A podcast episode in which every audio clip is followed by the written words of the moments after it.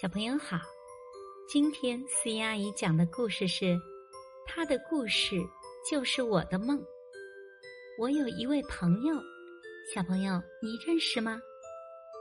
他有长长方方的面孔，他有像妈妈一样温柔亲切的脸颊。每当他亲着我的脸，他就在我的耳边轻轻的讲故事。